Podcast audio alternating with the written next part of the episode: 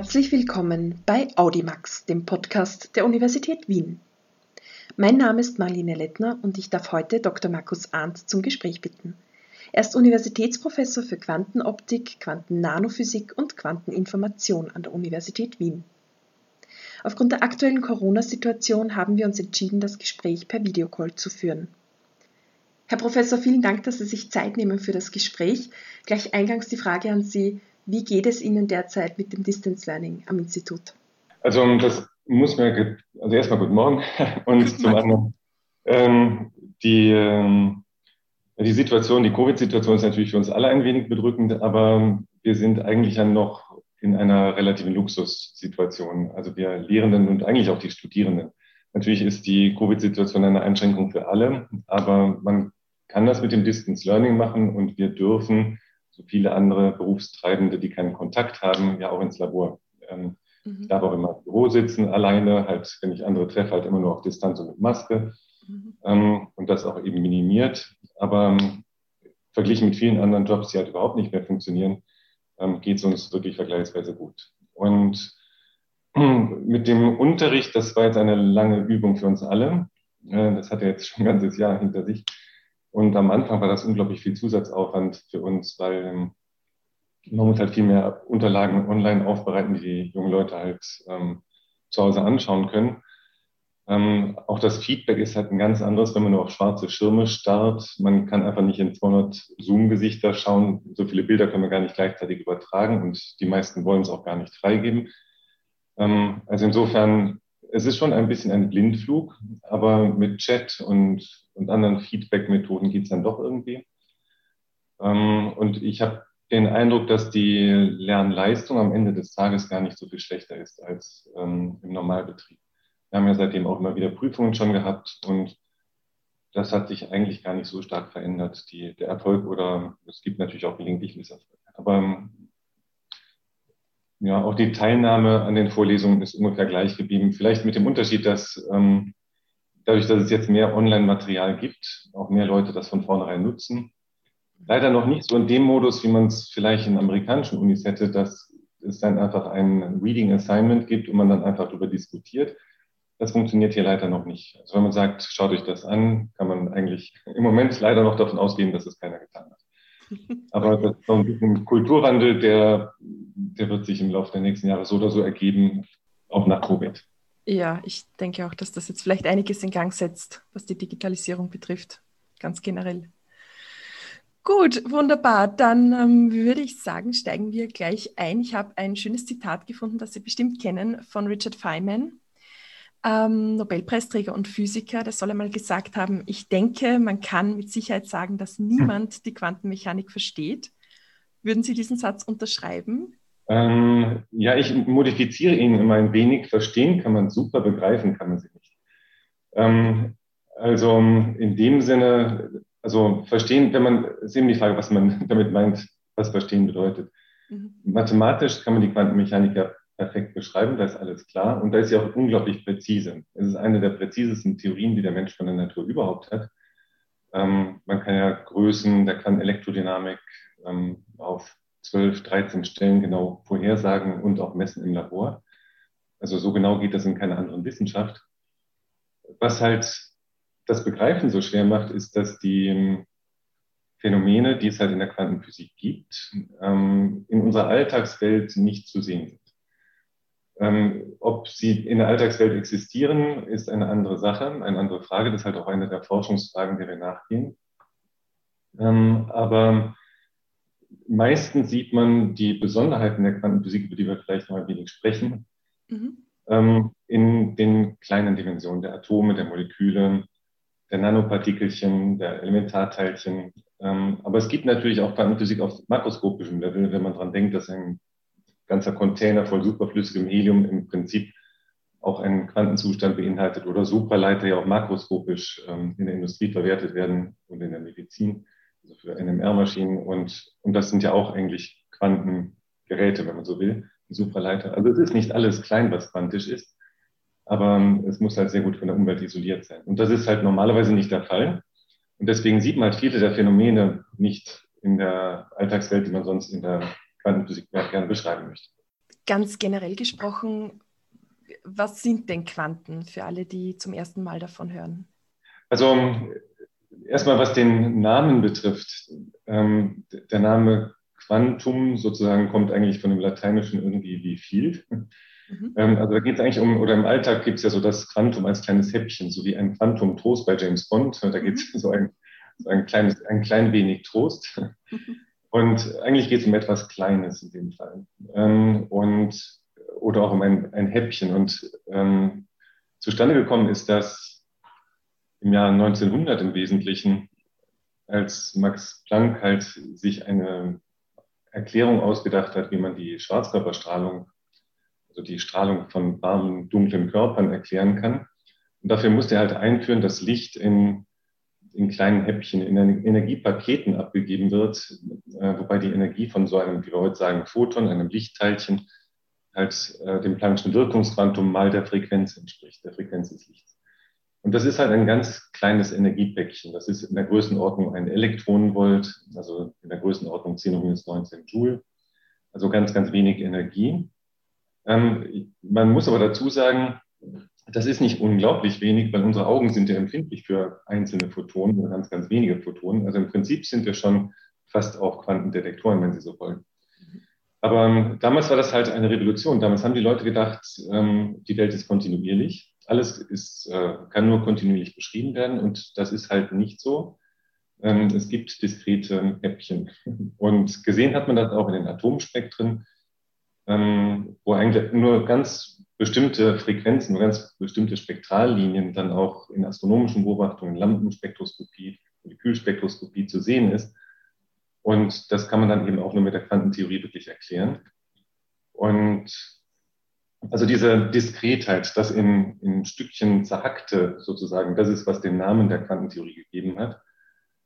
Und das ist aber nur einer der wenigen, also von 10, 15 fundamentalen Aspekten, die die Quantenphysik so besonders gegenüber der klassischen Alltagswelt sozusagen macht. Der Unterschied, den Sie gerade angesprochen haben, dass man oftmals physikalische Gesetze wie etwa die Schwerkraft ähm, zum Beispiel mit freiem Auge beobachten kann, das ist ja in der Quantennanophysik nicht gegeben. Das heißt, es bleibt wahrscheinlich oft sehr theoretisch, oder? Ja, also ja und nein. Also ähm, wenn man es richtig verstehen will, muss man natürlich auch sehr profunde Theorie machen. Aber ähm, ich ähm, erzähle immer gerne, auch bei so allgemeinen Vorträgen, wo die Quantenphysik überall drinsteckt und dass wir die eigentlich jeden Tag verwenden. Weil wenn Sie zum Beispiel an mein Handy hier denken, mhm. ähm, da ist, also heutzutage verdienen die Handyhersteller ja kaum noch mit Telefonieren Geld, sondern damit, dass die Fotoapparate da drin immer besser werden. Und ähm, die Fotoapparate da drin sind eigentlich CCD-Kameras, Charge Coupled Devices, ähm, aber da drin passiert der Fotoeffekt, für den Albert Einstein 1905 den Nobel, also Nobelpreis hat er später bekommen, aber 1905 hat er den halt erklärt, wollte ein Photon, ein Elektron in einen anderen Zustand hebt. Das ist wirklich ein, ein Quanteneffekt da drin, den wir jeden Tag nutzen. Dasselbe, wenn wir so ein Handy in der Hand halten, ähm, also zur Uni finde ich den Weg inzwischen auch so, aber wenn man halt woanders hinfährt, ist ja das GPS immer dabei. Mhm. Und GPS basiert darauf, dass wir ähm, Laufzeiten von Satelliten zur Erde vermessen. Also nicht ich persönlich, sondern das Handy tut das halt. Mhm. Und ähm, dass wir diese Laufzeiten überhaupt genau bestimmen können, dass wir unsere Position festlegen können, das liegt an den Atomuhren auf den Satelliten. Diese Atomuhren sind aber ganz intrinsische Quantengeräte, weil da geht es gerade um diesen Quantensprung, dieses A mal Nü, ähm, das Planck als erster eingeführt hat und ähm, das sozusagen den Energieaustausch zwischen Energieniveaus in, in Atomen beschreibt. Ähm, und ohne diesen Quantensprung würden wir die Atomuhren gar nicht betreiben können, die uns die Navigation ermöglicht. Mhm. Und ähm, wenn Sie zum Arzt gehen, zum NMR, zur Kernspinresonanz ähm, oder MRT, Mhm. Also, also, wie auch immer zur Magnetresonanz, in der Regel Kernresonanz, dann was ist denn überhaupt dieser Kernspin? Der Kernspin ist etwas, das gibt es klassisch überhaupt gar nicht. Das ist eine, eine vollkommene Quantengröße. Ähm, die kann man nur quantenmechanisch erklären. Dafür gibt es überhaupt gar kein klassisches, zwar Bild schon, aber keine klassische Erklärung. Das heißt, im Alltag haben wir in Wirklichkeit ganz, ganz viele Geräte, die wir benutzen, ohne darüber nachzudenken, also außer man ist gerade zufällig Physikerin. Aber ähm, aber das, wir benutzen die Quantenphysik und alle Effekte davon jeden Tag. Mhm. Tatsächlich, vielleicht noch als kleiner Exkurs, auch in unserem Körper passiert Quantenphysik die ganze Zeit. Ähm, einige Mutationen, die halt stattfinden, sind eigentlich nur durch Protonentunnel erklären, erklärbar.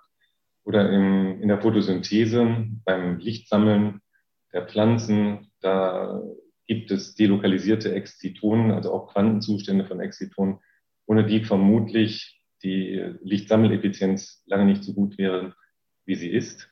Also in, in der Natur da draußen, in uns drin, in der Technik, wir benutzen es die ganze Zeit. Mhm. Aber dieser Quantensprung ist ja eigentlich etwas sehr, sehr Kleines, oder? Das, das, ist so ein Ding mit dem Quantensprung. Also da gibt es ja viele Witze drüber. Mhm. Ähm, insbesondere wenn die, wenn die Politiker dann vom Quantensprung sprechen und dann viele sagen, das ist jetzt sozusagen die kleinstmögliche Änderung in der Politik.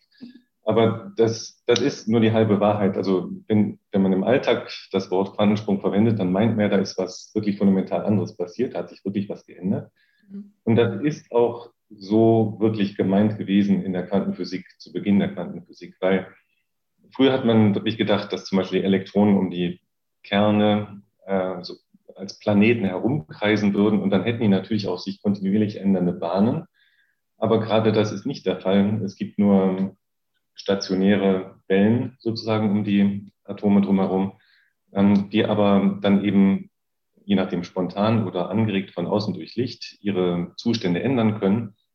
Und das geht halt in, diesem, in dieser Art Sprung, ohne dass die Zwischenzustände eingenommen werden. Also das ist schon etwas Radikales, dieser Quantensprung. Etwas, was man halt in unserer Alltagswelt, die, die man sich oft so kontinuierlich vorstellt, eben nicht ist. Mhm. Oder auch beim sogenannten Messprozess, ähm, wenn sich ein Quantensystem entwickelt hat und ich möchte wissen, welchen Zustand hat das jetzt eingenommen, ist der Zeiger meines Spins nach oben oder nach unten gerichtet, also mein kleiner Magnetkompass sozusagen ist nach oben oder unten gerichtet dann ändert sich eben in der Messung auch sprunghaft etwas. Und das ist etwas, was es wirklich so in der klassischen Physik eben auch nicht gibt, ähm, dass es eine spontane Ja-Nein-Entscheidung sozusagen der Natur geben muss bei der Messung. Und die ist nicht prognostizierbar, dieser hm. Sprung, also wo das auftaucht oder wie das auftaucht. Da ist was ganz super Fundamentales. Ähm, das nennen wir dann oft den objektiven Zufall im Gegensatz zum klassischen Zufall. Oder auch zum deterministischen Chaos. Da muss ich vielleicht ein bisschen ausholen. Ähm, auf der einen Seite, ähm, ich, ich benutze immer sozusagen das Beispiel, ähm, wenn, wenn Peter und Klaus zwar in verschiedenen Häusern wohnen, aber gleichzeitig das Haus verlassen und sich dann irgendwo an der Kreuzung treffen, dann würde vielleicht Peter zu Klaus sagen, was für ein Zufall, dass ich dich treffe. Aber natürlich von außen, von oben betrachtet, hätte ich immer sehen können, die hätten sich treffen müssen. Das war ja vorher, also vorherbestimmt, wenn ich ja die Bewegungskoordinaten kenne. Ähm, also das ist halt so ein klassischer Zufall, der aber nichts mit dem Quantenzufall zu tun hat. Mhm. Dann gibt es halt sehr viel Chaos, auch in der klassischen Physik, ähm, weil die Bewegungsgleichungen nicht linear sind und auch kleine Änderungen, dann große, ähm, also kleine Änderungen der, der Anfangswerte, sehr große Änderungen der Endzustände haben können. Und dann kommt auch etwas so wie Chaos oder Zufall heraus, aber das ist im Prinzip auch deterministisch vorher berechenbar. Nur dass halt unsere Rechner dann irgendwann zu, ähm, nicht ausreichen. Aber in der Quantenphysik, da gibt es etwas, was wir bis heute nicht wirklich verstehen, warum das so ist und wie das genau funktioniert. Und das ist, dass auf der einen Seite wir diese perfekt deterministische Schrödinger-Gleichung haben, die uns alle Bewegungen im Prinzip alle Zukunft vorhersagt. Wenn wir auch da wieder die Anfangswerte kennen würden, was wir aber im Rahmen der Unschärfe-Relation gar nicht ganz präzise können. Aber auf der anderen Seite ähm, wenn ich dann wirklich den Zustand messen möchte, dann, ähm, ich muss dann nachher noch etwas über Superpositionen erzählen, weil das ist, was das Ganze dann so seltsam macht, ähm, dass eben ein, ein System in eine Überlagerung von verschiedenen Möglichkeiten kommen kann. Und wenn es das getan hat und ich dann versuche zu messen, welchen Zustand hat es jetzt, wo ist das Teilchen oder welchen Spin hat es, welche Energie hat dann ähm, ist das halt tatsächlich ein spontaner Prozess, so wie es derzeit aussieht und ein objektiv zufälliger Prozess, wo halt niemand vorhersagen kann, warum welcher Zustand eingenommen werden kann. Nur die Wahrscheinlichkeiten, die sind absolut determiniert durch die Schrödinger Gleichung oder relativistisch die Dirac-Gleichung. Mhm. Aber es bleibt halt bei den Wahrscheinlichkeiten. Also hm, es bleibt bei den Wahrscheinlichkeiten. Mhm. Genau. Okay. Und, und, und, das ist, also ich komme aus dem Rheinland, wie man vielleicht hört. Ähm, und ich habe gar nicht mehr so den ganz starken Akzent, aber da hat man immer so gesagt, von nix wird nix. Äh, und das, mhm. ich würde sagen, dass es halt eigentlich nichts ohne irgendeinen Grund geben dürfte. Mhm. Aber ähm, das ist in der Quantenphysik halt nicht verstanden, woher das kommt. Also warum ein spezifischer Zustand ausgewählt wird, wenn es eigentlich eine Reihe von Möglichkeiten gibt. Und dieses Quantum, das heißt, es kann jede Position einnehmen, ohne, ohne jetzt irgendwie den, den Abstand messen zu können. Also dass man sagt, das ist näher oder, oder ähm, also das, das muss man ein bisschen spezifizieren sozusagen. Ähm, also es gibt in der Quantenphysik die Möglichkeit für Überlagerungen, für Quantensuperpositionen, die wir manchmal auch, wenn es dann um Orts, Ortsüberlagerungen geht, auch als Wellenfunktion beschreiben. Mhm. Und vielleicht muss man sich das einfach so vorstellen, dass wenn die Natur verschiedene Möglichkeiten hat, die nicht unterscheidbar sind, wo es keine energetische oder sonstige Möglichkeit gibt, irgendeine eine der Möglichkeiten zu bevorzugen, also im Prinzip alle, wenn alle, alle Möglichkeiten, die verschiedenen Pfade zum Beispiel, in, ich sage gleich noch was dazu, aber die verschiedenen Pfade zu charakterisieren, also wenn, wenn nichts hilft, einen Pfad herauszuheben gegenüber allen anderen, dann nimmt die Natur einfach alle gleichzeitig. Und das ist wirklich ein Kuriosum. Also wenn ich zum Beispiel bei unseren Experimenten, wir machen sehr viel Materiewelleninterferometrie, ähm, wenn ich da einem, einem Molekül am Anfang einen sehr wohl definierten Ort gebe, dann sagt mir die Unschärferelation bei Ort und Impuls nicht beliebig gut bestimmbar sind kann in Physik. Das ist eben auch so ein, eine Seltsamkeit, die man schwer begreifen kann. Ähm, aber wenn eben der Ort sehr gut bestimmt ist, dann wird der Impuls sehr unbestimmt. Das heißt, Impuls ist aber ein Maß für Geschwindigkeit und Geschwindigkeit hat auch eine Richtung. Die Richtung ist also plötzlich nicht mehr bestimmt. Das heißt, mein Teilchen kann in verschiedene Richtungen zugleich fliegen und es gibt keine Unterscheidungsmöglichkeit von außen zu sagen, in welche Richtung das jetzt wirklich gehen soll. Und weil es diese Möglichkeit nicht gibt, macht das Teilchen einfach, dass es alle Wege nimmt. Und das kann ich aber jetzt nicht interessanterweise so Stück für Stück verfolgen. Es ist ja nur ein Teilchen. Also ich kann es nicht gleichzeitig links und rechts beobachten, weil dann hätte ich plötzlich zwei Teilchen. Mhm. Aber ich kann Experimente aufbauen, und das tun wir auch eben hier in meiner Gruppe, Materiewelleninterferometer, Doppelspaltexperimente und intelligentere Varianten davon, ähm, dass man halt dem Teilchen nur so eine, eine Vielzahl von Möglichkeiten gibt, wo es lang fliegen könnte ähm, und im Experiment halt stichhaltige Beweise dafür findet, dass es wirklich alle Wege genommen hat. Das einzelne Teilchen mehrere Wege gleichzeitig, äh, gleichzeitig nehme ich zurück, weil man das nicht sagen kann, aber mehrere Wege im selben Zustand genommen haben kann. Mhm. Und ähm, das sieht man halt dann am Ende des Tages in unseren materiellen Interferenzen. Und die Analogie dazu, die kann man zu Hause nachspielen, in der Badewanne oder, oder auch am See mit, einem, mit ein paar Steinen. Dass man halt in einem flachen Gewässer sozusagen äh, sich ein paar Störungen erzeugt, zum Beispiel zwei Steine in die in, in das Wasser wirft, dann machen die ja Kreiswellen, das kennt jeder. Und diese Kreiswellen, die können dann ein wenig hinter diesen Steinen dann überlappen und sich zum Teil verstärken, zum Teil auslöschen. Das nennen wir dann halt Interferenz, konstruktive, destruktive Interferenz. Und ähm, sozusagen, auch wenn der Stein am Anfang natürlich ähm, lokalisiert wird, die Welle, die wird dann halt ausgebreitet, die nimmt einen breiten Raum ein. Und die kann eben auch durch verschiedene dieselbe Welle, wenn Sie so wollen, äh, kann durch verschiedene Schlitze in Brücken oder, oder Löcher in den Brücken durchgehen. Ähm, also für, für so Wellen sind wir das eigentlich gewohnt, dass das passieren kann, dass Wellen sich delokalisieren können. Ähm, kurios ist das halt in der Quantenphysik und bei uns auch in den Experimenten dann, wenn diese Wellen eigentlich nur einzelne Teilchen beschreiben, die wir auch wirklich als einzelne Teilchen wieder messen können. Im Raster-Tunnelmikroskop oder im Transmissionselektronenmikroskop, in der Fluoreszenzmikroskopie. Wir wissen, es sind einzelne Teilchen und trotzdem verhalten sie sich in der Ausbreitung so delokalisiert wie Wellen. Und das sind dann halt diese Superpositionen, die die Quantenphysik so, so seltsam machen.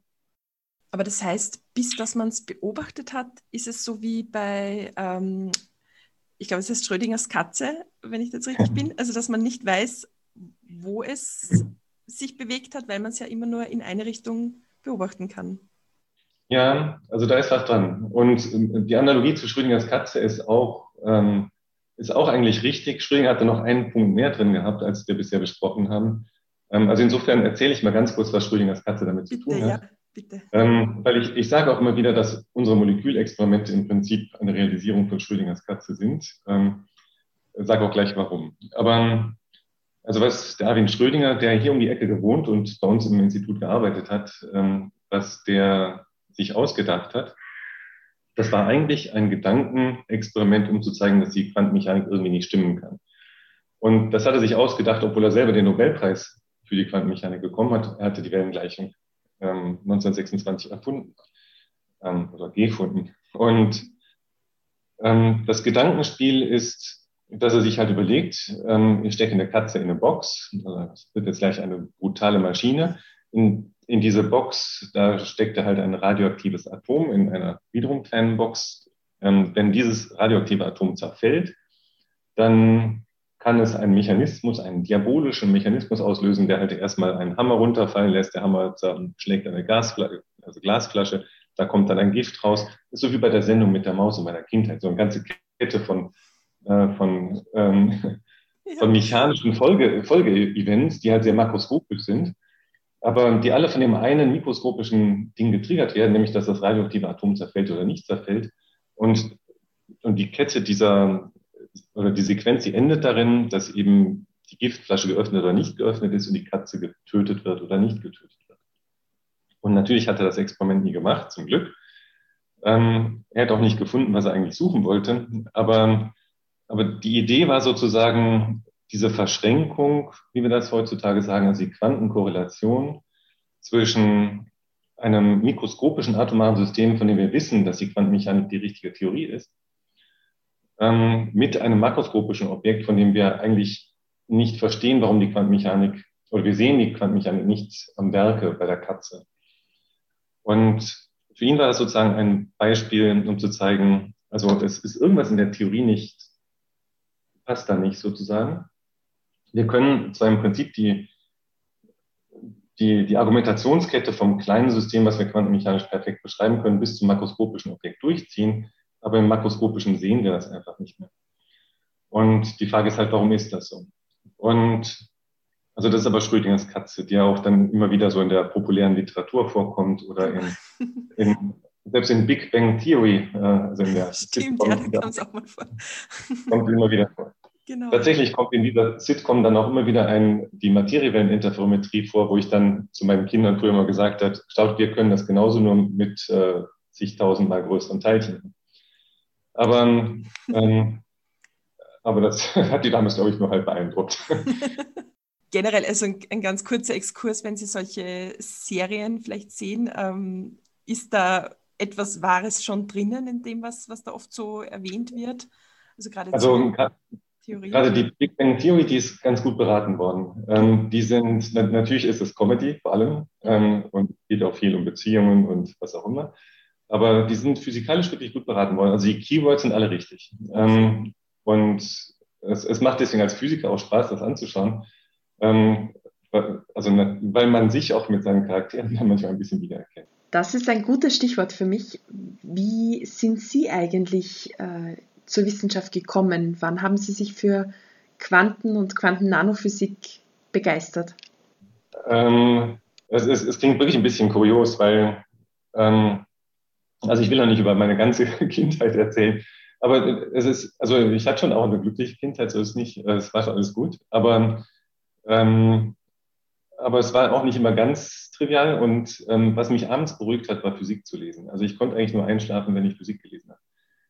Und also natürlich nicht mit drei Jahren, ne? das war dann erst ein bisschen später. Aber ähm, und das hat mich dann einfach sehr interessiert. Also schon seit dem 16 oder so, 15, 16, seit ich halt über so Sachen gelesen habe, das Doppelspaltexperiment, was wir halt jetzt hier auch im, im Labor in Varianten betreiben, da habe ich mich immer schon gefragt, was ist denn das überhaupt? Und ähm, ich hatte da wirklich, also ich glaube, ich war da auch eher so ein bisschen auf der Nerd-Seite. Ähm, ich hatte wirklich kuriose Theorien und bin dann auch zum ähm, DESI gab es dann damals noch in Hamburg mit Mitschülern gefahren. Ähm, die hatten dann so eine, eine Führung halt eigentlich über, durch das Synchrotron.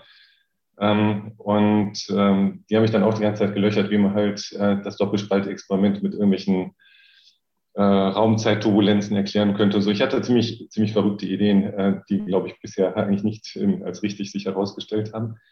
Aber ähm, das hat mich als Kind beschäftigt, also als Jugendlicher. Und als ich eben auch so, das muss ich kurz zurückrechnen, aber in den 80er Jahren, wo ich halt zur Schule gegangen bin, da ist auch das Experiment vom Alain Aspect, ähm, die ersten EPR-Experimente, also diese Einstein-Podolsky-Rosen-Verschränkungsexperimente, die Bell-Tests, die dann sehr berühmt geworden sind, die sind eben auch damals schon berühmt gewesen und ganz kurz von unserem Physiklehrer ähm, präsentiert worden, was ich eigentlich im Nachhinein verblüffend finde, weil das war wirklich die tagesaktuell sozusagen.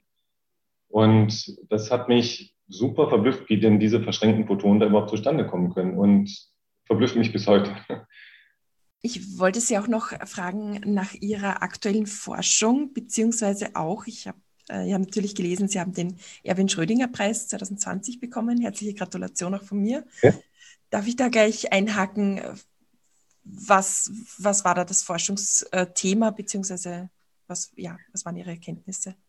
Also das, das Forschungsthema ist wirklich das, was mich seit meiner Kindheit beschäftigt hat, damit Unterbrechungen. Also wie ist das mit dieser Superposition? Quasi Erweiterung des Doppelspaltexperiments auf derzeit die größten Objekte, die, die man so in solche Superpositionen gebracht hat. Ähm, das haben wir begonnen schon vor langer Zeit. Ähm, also als ich meine zweite Postdoc-Zeit begonnen habe, also von Frankreich, von Paris nach Innsbruck gekommen bin, dann, da habe ich halt viel mit dem, also ich bin dann als Postdoc zu Anton Zeilinger gekommen, der war damals noch in Innsbruck und dann sind wir gemeinsam hier rübergezogen nach Wien 1999 und ähm, wir haben dann halt überlegt, was können wir denn Neues starten und ähm, es gab zu der Zeit schon Atominterferometrie ähm, in verschiedenen Labors der große Durchbruch da war so um 1991. Da gab es plötzlich drei, vier, drei neue Atominterferometrie-Experimente. Anton Zeiling hatte 1995 und auch ja, um drumherum und, und hinterher auch mit dem Jörg Schmied, Schmiedmeier äh, Interferometrie-Experimente gehabt. Und ähm, ich in Paris halt mit Jean Dalibar. Und dann haben wir uns jetzt hier zusammengetan und überlegt, ähm, was könnten wir komplexeres tun und ähm, haben halt lange nachgedacht und äh, begonnen, Molekülinterferometrie aufzubauen. Das war am Anfang, ähm, also im Nachhinein betrachtet muss man sagen, ist das eigentlich simpel, wie man das als Physiker sagen würde, trivial.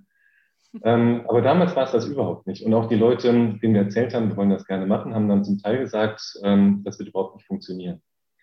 Und warum das auf der einen Seite komplett selbstverständlich und auf der anderen Seite komplett gar nicht selbstverständlich war, ähm, ist eben, wenn man ein, auch ein komplexes Molekül, ähm, ich zeige Ihnen noch schnell eins, Ups, also im Hintergrund sehen Sie sowieso die Moleküle, aber hier habe ich ja noch diesen Buckyball, ein Modell davon, der aus 60 Kohlenstoffatomen besteht. Mhm. Und wenn man diese 60 Kohlenstoffatome betrachtet, ähm, dann kann man sagen, naja, wenn ich aus der Distanz schaue, sieht er aus wie so ein kleines Kügelchen. Wenn ich noch weiter weg schaue, ist dann nur noch ein Punkt. Und wenn ich den nur als Massepunkt betrachte, ist er quasi wie ein Atom. Und wenn Atominterferometrie geht, also wenn Atome sich delokalisieren können und ich beweise für die Delokalisation, diese Quantensuperposition im Ort, für Atome finde, dann muss ich das ja auch für komplexe Moleküle finden. Was dabei übersehen wird, und das ist uns am Anfang von Referees, auch Leuten, die uns Geld geben sollten, erstmal sehr stark äh, an, also vorgehalten worden, dass es deswegen nicht funktionieren würde, ist, dass natürlich diese Moleküle überhaupt nicht starr sind. Ähm, tatsächlich, also das Fullerene ist noch ein relativ starres Teilchen. Das ist relativ gut gebunden, weil es aussieht wie ein Fußball. Aber wenn Sie an Beta-Carotin denken oder an Insulin denken, das sind komplexe Ketten sozusagen von, von Kohlenwasserstoffen und anderen Atomen, die äh, so viele, also 3n minus sechs verschiedene, also 3 ins Jahr Teil Atome, also viele tausend, bei unseren Molekülen viele tausend Schwingungs das heißt, ähm, kein Molekül gleich dem anderen. Alle sind in verschiedenen Vibrationszuständen, Rotationszuständen. Und diese Ununterscheidbarkeit, die eigentlich wichtig ist für diese Quantenphänomene, die man beobachten will, haben uns Kollegen am Anfang vorgeworfen, sozusagen, die könnten wir ja gar nicht herstellen. Kann man aber doch. Und das liegt daran, dass ähm, eben jedes einzelne Teilchen für sich delokalisiert ist. Und jedes einzelne Teilchen für sich ist natürlich immer im gleichen internen Zustand. Und naja, also das haben wir dann relativ früh halt begonnen mit den Fullerinen. Erstmal wirklich so Doppelspalt- und Gitterexperimente. Dann haben wir gesehen, wenn man das für für massivere Objekte machen will als Fullerene, die damals schon quasi der Weltrekord waren, ähm, wenn man das noch erweitern will, dann muss man zu anderen ähm, experimentellen Konfigurationen gehen. Dann kann man nicht mehr die einfach auf ein Gitter werfen, da muss man halt volle Interferometer bauen. Das haben wir dann auch getan. Dann haben wir erst einen Talbot-Lau-Interferometer gebaut. Ähm, das war 2002 und ähm, hat auch funktioniert. Dann haben wir aber gesehen, es gibt Begrenzungen, wenn man wieder zu komplexeren Objekten gehen will, weil die, die Molekülwandwechselwirkung in diesen Gittern, wir hatten mechanische Gitter, die, die war zu dominant. Also haben wir dann Lichtgitter eingeführt, ein Kapizza Dirac Talbot Lau Interferometer äh, aufgebaut. Ähm, da war dann auch schon, also der Stefan Gerlich, der heute bei mir Senior Scientist ist, schon mit dabei und die Lucia Hackermüller. Dann äh, haben wir gesehen, naja, also auch da gibt es noch Beschränkungen. Es wäre auch irgendwie gut, wenn man Interferometer hätte, die nur mit Licht ähm, so die ganzen Präparationen der Quantenzustände machen können. Ähm, daraufhin haben wir halt das sogenannte Ultima-Interferometer gebaut und 2013, das, da war vor allem der Philipp Haslinger, die Nadine Dörre, der Philipp Geier, der Jonas Rodewald dabei. Und ähm, dann äh, war das aber noch in der Masse begrenzt. Dann haben wir wieder ein neues Interferometer gebaut, was wir jetzt das LUMI nennen, Long Baseline Universal Matter Wave Interferometer, äh, wo auch der Jakob Reiner, Stefan Gerlich, der Philipp Geier äh, federführend mit dabei waren. Und also derzeit, das haben wir halt weiter und weiter getrieben bis zu ähm, derzeit einer Massenklasse von, also die massivsten Objekte, die wir da hatten, sind 25.000 bis 28.000 Protonenmassen schwer. Und das ist tatsächlich immer noch der Weltrekord, wenn man so will. Also es ist tatsächlich so für die Delokalisation von, von massiven Objekten.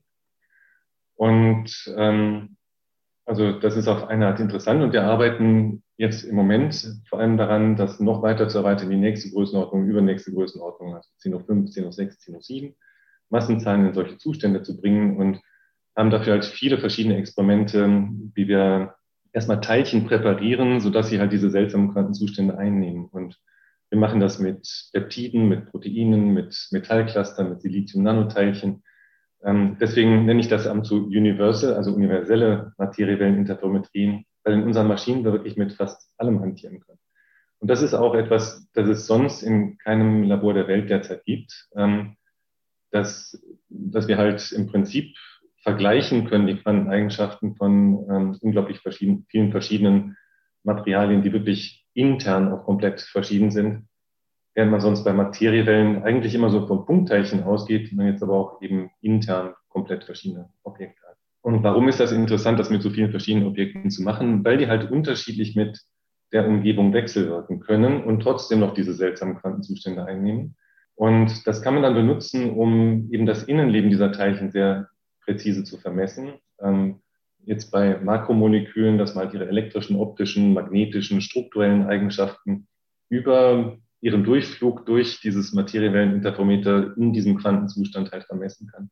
Und das ist auch etwas, was derzeit nur bei uns in meiner Gruppe hier an der Uni Wien passiert. Ähm, das gibt sonst auch nirgends in der Welt bisher. Ist aber auch kompliziert. Also da muss man sich schon fokussieren und ähm, das tun halt. Wie, wie glauben Sie, wird es mit der Forschung in den nächsten Jahren weitergehen? Wo, wo geht die Reise hin? Was, was werden wir noch erwarten können? Ja, also wir lassen uns natürlich auch mal von uns selber ein wenig überraschen, aber ein paar Sachen sind natürlich relativ absehbar. Ähm, wir haben ja bisher keine Grenze der Quantenphysik gefunden. Und das war vor 20 Jahren schon irgendwie die Frage, warum ist das im ganz Kleinen so und warum ist unsere Welt so normal? Ähm, also eigentlich ist die Frage anders, als, ähm, als viele sie so im Fernsehen stellen. Es ist nicht, warum die Quantenphysik seltsam ist, sondern warum unsere Welt normal ist. Äh, weil die Quantenphysik ist sicher die richtige Theorie. Und warum sehen wir das nicht in unserem Alltag? Und da könnte es verschiedene Gründe haben. Ähm, einige davon haben wir experimentell auch schon gut untersucht. Da geht es um die Kopplung mit der Umgebung, die Kohärenz. Ähm, das war auch vor 30 Jahren noch irgendwie ein magisches Wort, was keiner so richtig, ähm, das, das war nicht äh, allgemein gut in der Community. Inzwischen, wenn man Quantencomputer bauen will, muss sich jeder um die Kohärenz Gedanken machen. Aber ähm, wir waren auch relativ früh mit dabei, halt quantitativ die Kohärenz zu vermessen, 2004 und 2003. Und ähm, also eben so den Übergang von der Quanten zur Alltagswelt zu untersuchen, das ist immer noch ein, ein Schwerpunkt. Dazu muss man auch versuchen, die Teilchen eben immer massiver zu machen. weil verschiedene Effekte dazukommen, wenn die Teilchen massiver werden. Sie könnten möglicherweise stärker wechselwirken mit dunkler Materie, falls sie denn existiert. Sie könnten spontan die Wellenfunktion kollabieren, also diesen objektiven Zufall der, des Messprozesses spontan realisieren. Ähm, sie könnten mit der Gravitation auf eine Art wechselwirken, die noch nicht quantitativ beschrieben ist, aber wo es Hypothesen gibt, was passieren könnte. Also tatsächlich gibt es da drei, vier, fünf verschiedene Hypothesen, die alle sagen, dass ähm, in einem Massenbereich, den wir sozusagen als Endziel vielleicht auch hätten, 10 hoch 9, 10 hoch 10 Massenzahlen, dass, ähm, dass man da tatsächlich vielleicht Abweichungen von der Schrödinger Gleichung, die bis heute unangefochten ist, dass man dann doch vielleicht Abweichungen sehen könnte. Und das ist sozusagen Teil Nummer eins, also zu immer größeren Massen ähm, zu gehen, um all diese Effekte, die mit der Masse zum Quadrat skalieren, testen zu können. Dafür brauchen wir leider immer besser abgeschirmte Laboratorien, dafür brauchen wir immer größere Maschinen, immer kältere Maschinen, immer besser evakuierte Maschinen. Das wird leider technologisch relativ anspruchsvoll. Immer besser vorgekühlte Teilchen. Und da hat auch die Gruppe von Markus Astenmeier hier enorme Fortschritte gemacht. Ähm, also jetzt mit der Grundzustandskühlung von Silizium-Nanoteilchen, Siliziumdioxid-Nanoteilchen.